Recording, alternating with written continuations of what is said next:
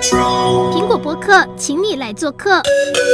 Hello，大家好，欢迎来到苹果播客。这一集呢，要来跟大家聊一聊生孩子的事。因为啊，美国中情局 CIA 公布了二零二一年全年全球人口生育率预测，台湾呢是最后一名，也就是说，我们的生育率是全世界最低。到底是大家不想生，还是想生又生不出来呢？那如果是后者的话，有没有一些解决的方法？所以，我们今天请到的来宾是长庚医院妇产科主治医师刘佑成医师。大家好，我是台北长庚呃妇产科生殖内分泌科主治医师刘佑成。OK，好，那我们就先来问一下刘医生，你觉得中情局他们的这个调查报告，你有什么看法？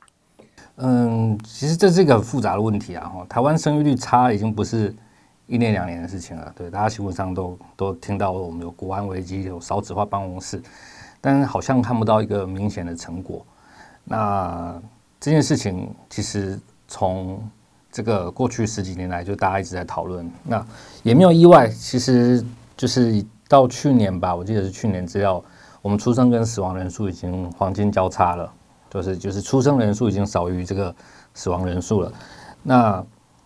当当然说，你说台湾的人口这么多，我们现在两千三百多万人，好，那台湾的土地或台湾的资源是不是能够支持着这么多的这个人口数？好，这是一个问题。那再来就是说，那人口到一个饱和到一个程度的时候，它自然而然还会有一些这个机制会维持它的平衡。所以现在究竟是我们就是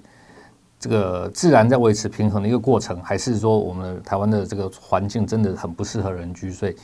大家一直都不愿意再再生生小孩？这是一个很值得讨论的问题啊。对，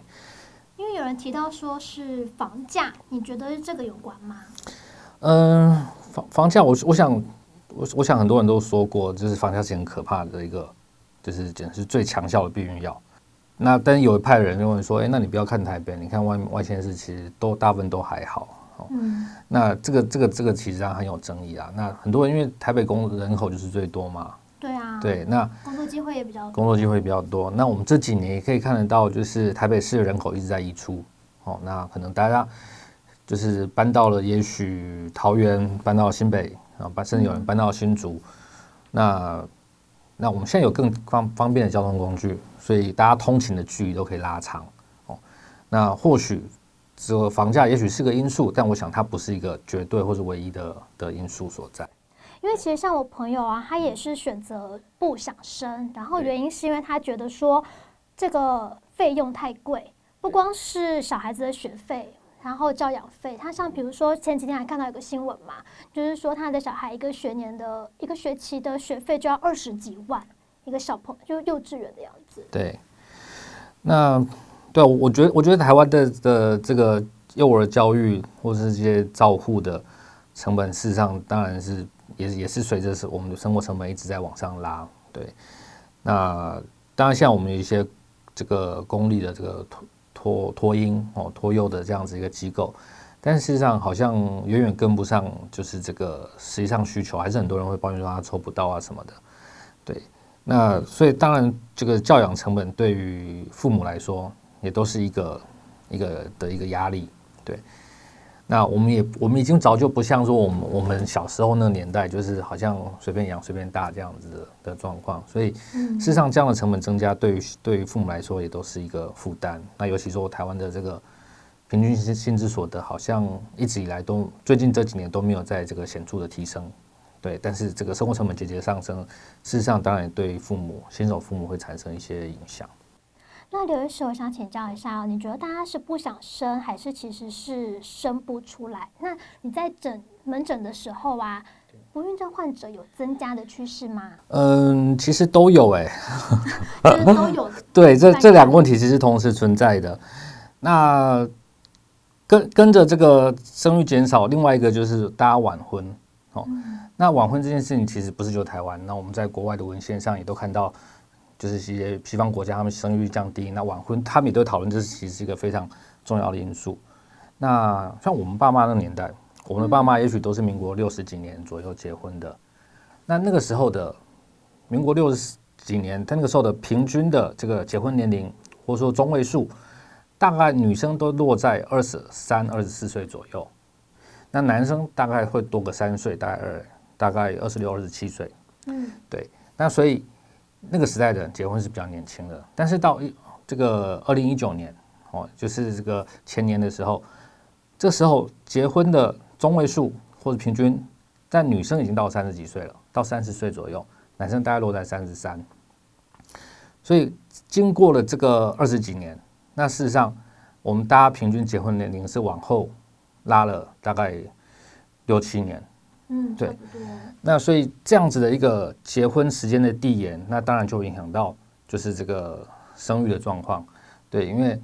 我们知道我们刚刚看的是中位数，所以一定有人超过这种中位数，或者超过这个平均数。嗯。那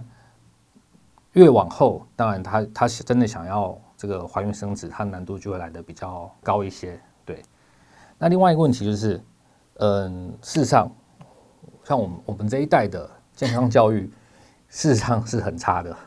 真的吗？我觉得我学的还不错啊。哎，真的吗？真的。我觉得我们以前在健康教育在在教这个这个性教育的部分的时候，就是以前这个基教课本两章，它常常都是直接念过去就结束了。所以呢，变最后变成什么？最后变成很多年轻人不会避孕，很多结婚的人想要生，但是他不知道怎么生，他不知道怎么怀孕。有这么严重吗？真的，我这这这这不开玩笑。其实我还蛮认真在上这两章的课程啊。对啊，但是这两章课程第一个其实很少啦，他就是讲一些这个发育的部分，但是从头到尾一些关于一些就是包括安全期、排卵期这些的生理周期的的这个教育，事实上是是事实上是没有的哦，在我们这个基本的这个这个健康教育里面，实际上是没有的。但我有个题外话，其实我高一的时候就看过生小孩的影片跟堕胎的影片。对，对，高一的时候老师就有给我们看，然后看完就觉得哇，生小孩好痛。对，那个那这样，但我觉得有有这样教育上是是好的，好，但是哎，那那我想你你在你这个这个建教这个从从国中到高中这个建教课里面，嗯，有没有提到过，就是说女生的生理周期跟男生呃女生的生理周期这个变化是怎么样？其实上完就还给老师了。我想目前看过教材上是没有提到类似的内容。但周期我的确是长大之后才有认真的再去研究一下，是说什么时候是比较适合怀孕，什么时候比较不容易怀孕这样子。对，事实上对，没错。所以我发现其实很多来，比如说他结婚了，他来来到门诊，他可能一段时间没有怀孕，他来到门诊，好，他事实上对于这些东西他他不一定清楚。他会甚至会有点模棱两可的这个概念，这样子。现在年轻人也是吗？我不就不止年轻人，很多很多中中年三四十岁的的人都还是一样。对，嗯、那再加上现在假设三四十岁结婚，三十几岁结婚，那大家工作都忙，那甚至有些人可能要去，比如说对岸或是国外工作，他或许他一个月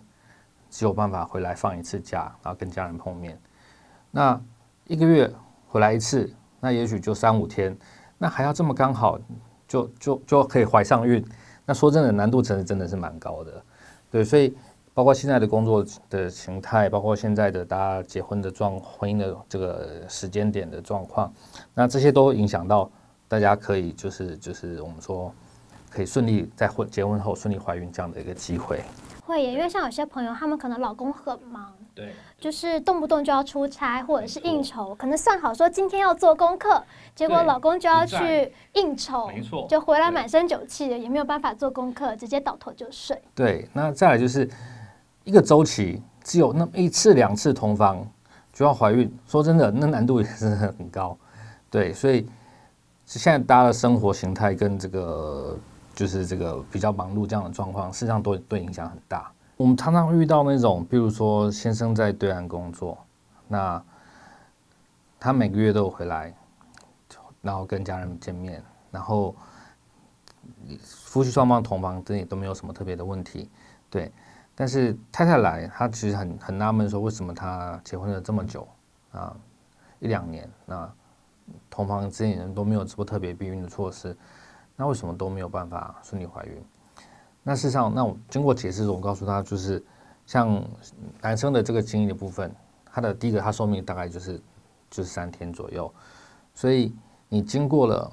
这个一个月都没有同房过，那假设先生又没有做其他排空这样的一个的程序的话，那事实上出来的很多都是我们所谓的呃已经没有活动力的精子了，精虫了。那这样子一次两次的同房就要怀孕，第一个我想是不太可能的。第二个回来时间如果又没有办法刚好搭配上他的这个这个适合怀孕的这个空窗，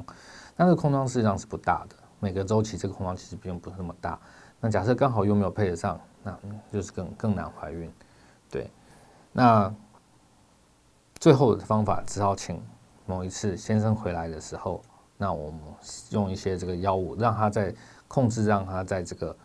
这个先生这个回来的时间可以差不多在他的排卵期左右，然后我们也使用一些像排卵药这样子的的的治疗，可以让他这个帮助养养好他的卵泡，对，那增加他这个怀孕的机会，所以他就顺利怀孕了。对，没错。好，恭喜他。那如果说就是他们已经结了婚的夫妻了，他们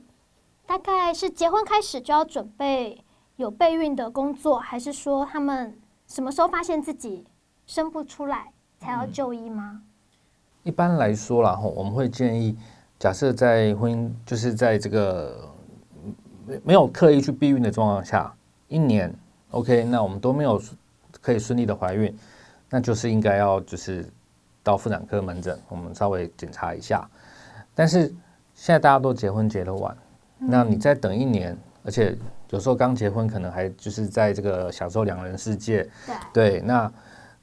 真的过了一年，可能有时候就是就是过了蛮久的时间了，对。那所以其实我会建议，就是只要夫妇双方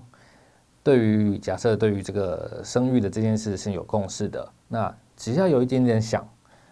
就是那我觉得就是结婚结婚之后就可以到这个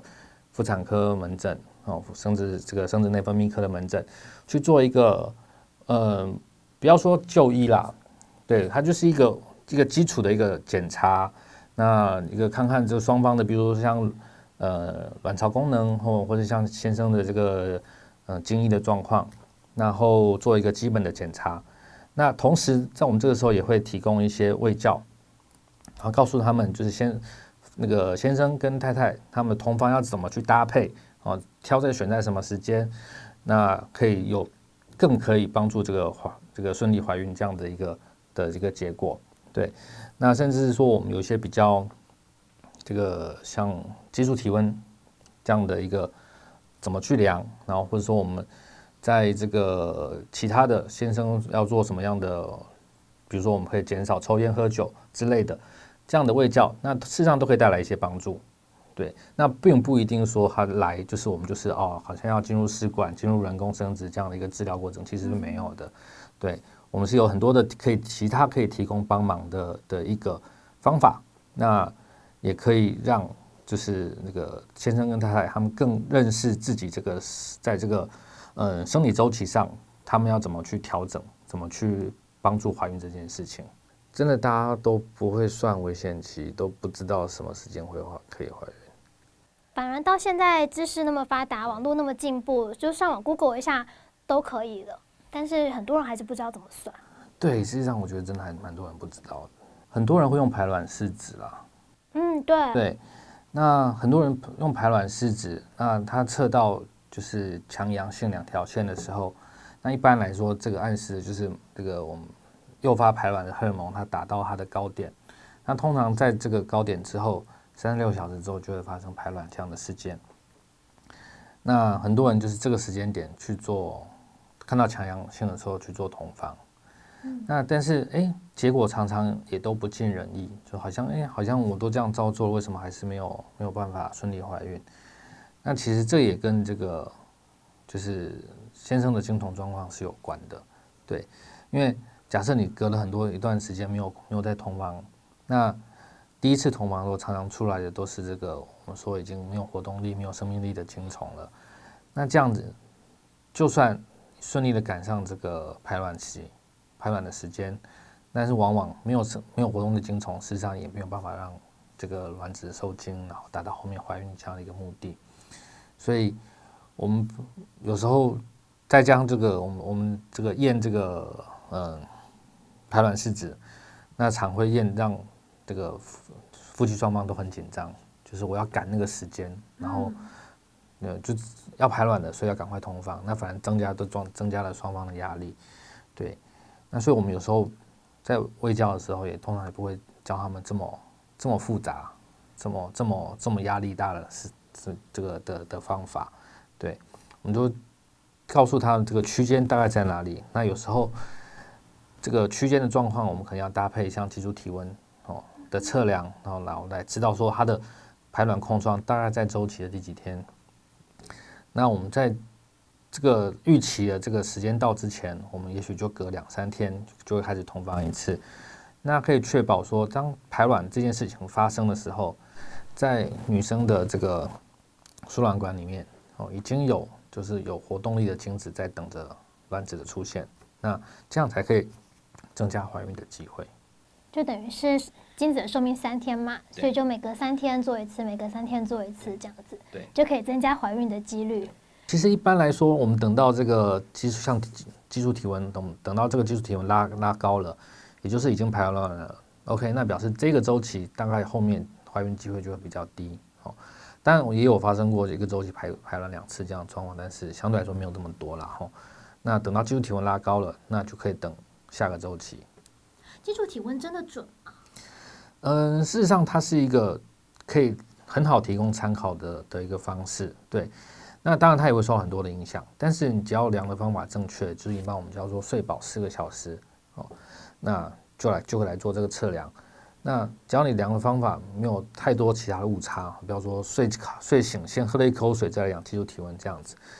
不要这样的状况发生的话，那基本上它实际上可以提供蛮好的一个参考价值。所以就是睡满四小时，然后就量就可以量。那如果说要下午怎么办？因为我记得有些医生好像是说一定要八点前量，还是十点前量？对，那但是睡到有时候我们会睡到比较晚，嗯、哦，呃，当然是希望尽尽量了哈。但是事事实上，就因为你不会假设你的生理、你的生活作息就是就是这样的周期就是这样，那当然你你也只能这样子做做测量，对。那我们还是看一个长期的趋势，而不是一个看一个单一时间点的温度，对，所以还是还是还是可以提供一个蛮好的参考价值。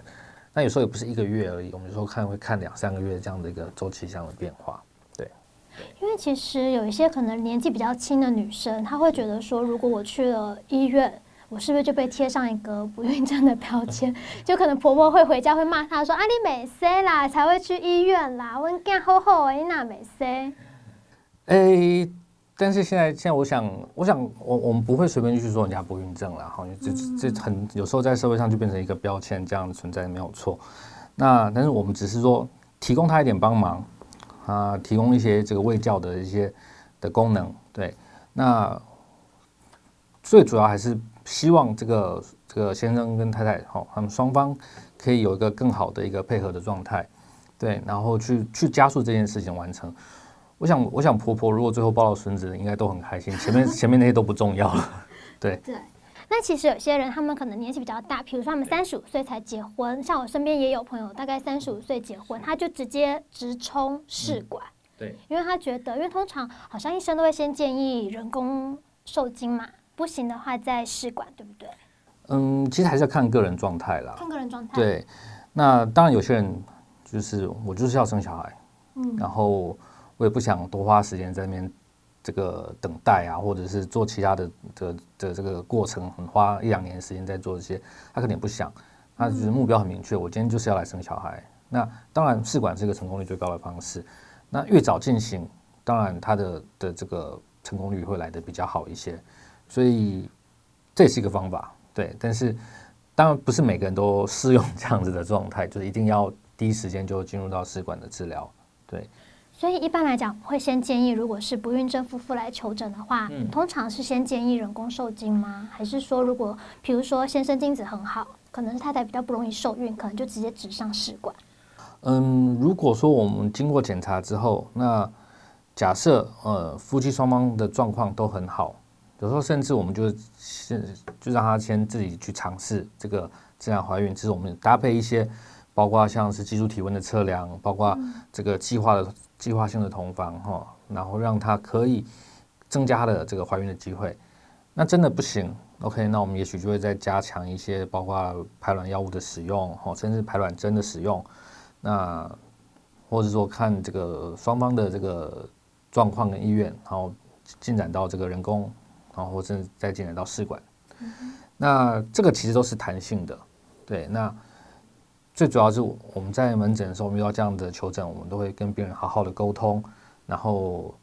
去找到哎双方的期望是什么，那我可以带给什么样的帮忙，对。那我想沟沟通这件事情还是才是最重要，因为毕竟就算试管。也不是说我们真真的做了试管，就是就回家就带个宝宝回家，倒也没这么厉害，对对，所以我们还是良好的沟通。有它的失败率存在。对啊，对啊，所以我们再就是除了沟通，那再就是每个人本身的这个原本的身体状况。那假设我们今天，比如说三，你刚刚提到三十五岁的女生到门诊，但是我们一抽血检查就发现，哎，她有很多不适合怀孕的因素，哦，就是不容易怀孕的因素。那比如说，她卵巢功能比较低，可能已经到四十几岁的卵巢了。那或者是说，本身子宫有其他的状况，好，那这种时候当然是可能就是减少这个时间的无谓浪费，我们可能就会直接进到试管，这样建议直接到进到试管。对，那但是如果哎状况都很好，我觉得那那倒就是不一定非要这样做不可。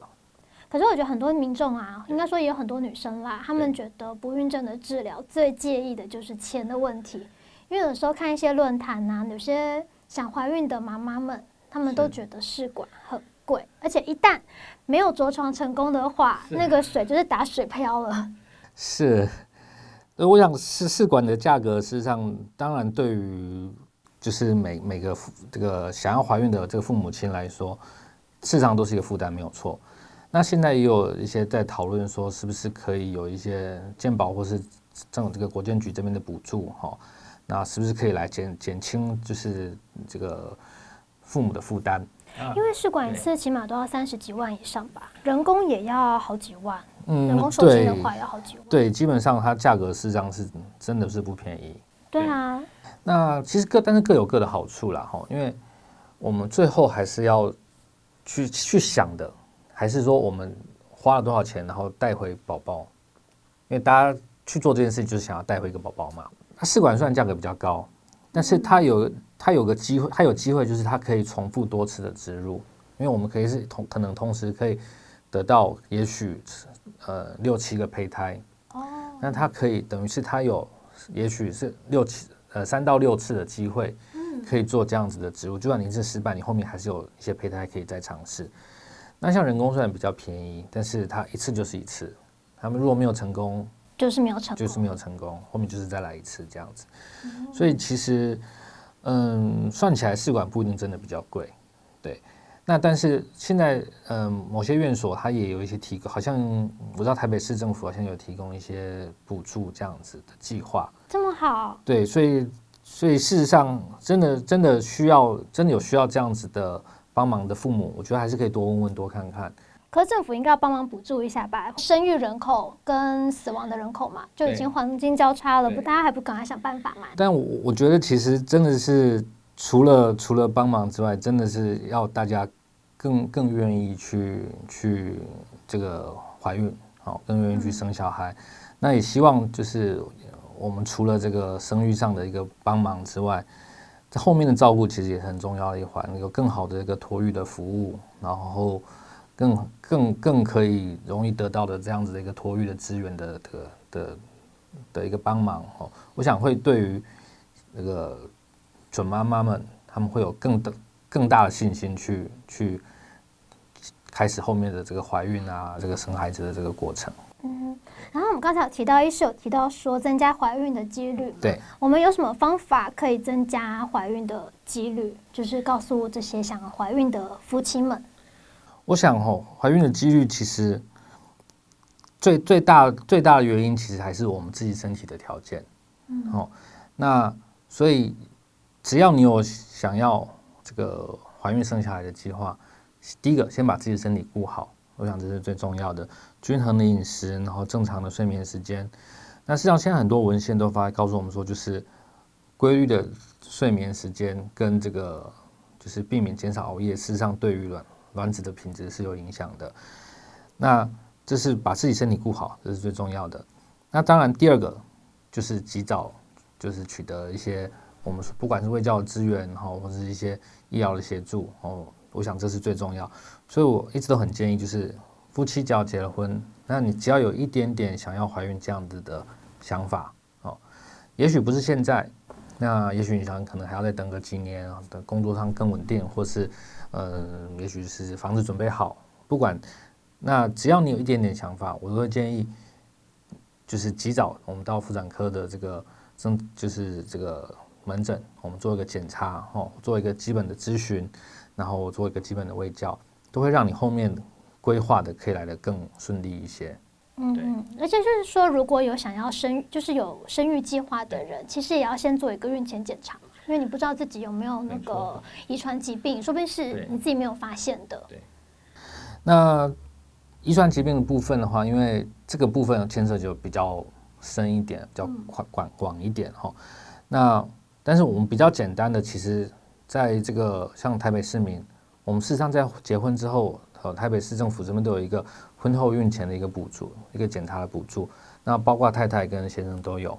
那太太的部分哦，主要还是包括一些基本的。这个血液常规，然后甲状腺的问题，哦，然后一些比如像性传染病的筛检，那先生部分就比较来的重要，还有包含这个精液分析的部分，好，那可以看一下这个精液的功能，哦，是不是有一些需要帮忙的地方，需要做调整的地方？那事实上这些检查都可以在我们后面这个怀孕准备中都会提供很好的帮忙。那刚才有提到说。吃东西要均衡嘛，没错。那有没有要多补充一些什么营养品？因为我看有时候去一些卖场，是药品区就有一排，比如说叶酸啦、鱼油啦、巴拉巴拉巴拉的，就是可以孕前吃的。嗯，当然现在有一些很多的这个文献在讨论说吃什么样的，比如像维他命哦，可以帮助怀孕。那像被广。被大家讨论很多的，像叶酸啊，那维他命 D 啊，或或者是甚至 DHEA 这样子的东西，维生素 D 之类的。对，那这些东西事实上当然对我们现在讨论，但是他们的证据都不是来的很那么的强，嗯，所以我觉得最重要的还是就是均衡的饮食。坦白说像，像像我们这很多的妈妈哦，他们来他说怀孕了想要补充叶酸，那没有补充会怎么样？那其实，在台湾，因为我们的食物的来源其实事实上很广泛，然后也很多种，很选择也很多，所以只要你可以均衡饮食，那在台湾相对来说缺乏的比例，并不是来的这么高，缺乏叶酸的比例并不是来的这么高。对，所以均衡饮食，然后减少一些我们所谓垃圾食物的使用，事实上对身体就是是自然而然的好处，那对怀孕也都会比较有帮忙。所以其实听起来感觉年纪还是最重要的，就是要早早的结婚，早早的生孩子。哎，如果可以的话。所以，医师结婚了吗？生孩子了吗？我是那个负责拖拖拉拉高平均值的那个。所以台湾生育率低，也是有一部分也是你要负责任。呃，对，是。我觉得最重要就是第一个是夫妻之间双方之间的共识哦。就是当你结婚之后，那后面的一些规划，那假设这个取双对于这个怀孕生子的部分哦，双方之间是有共识的。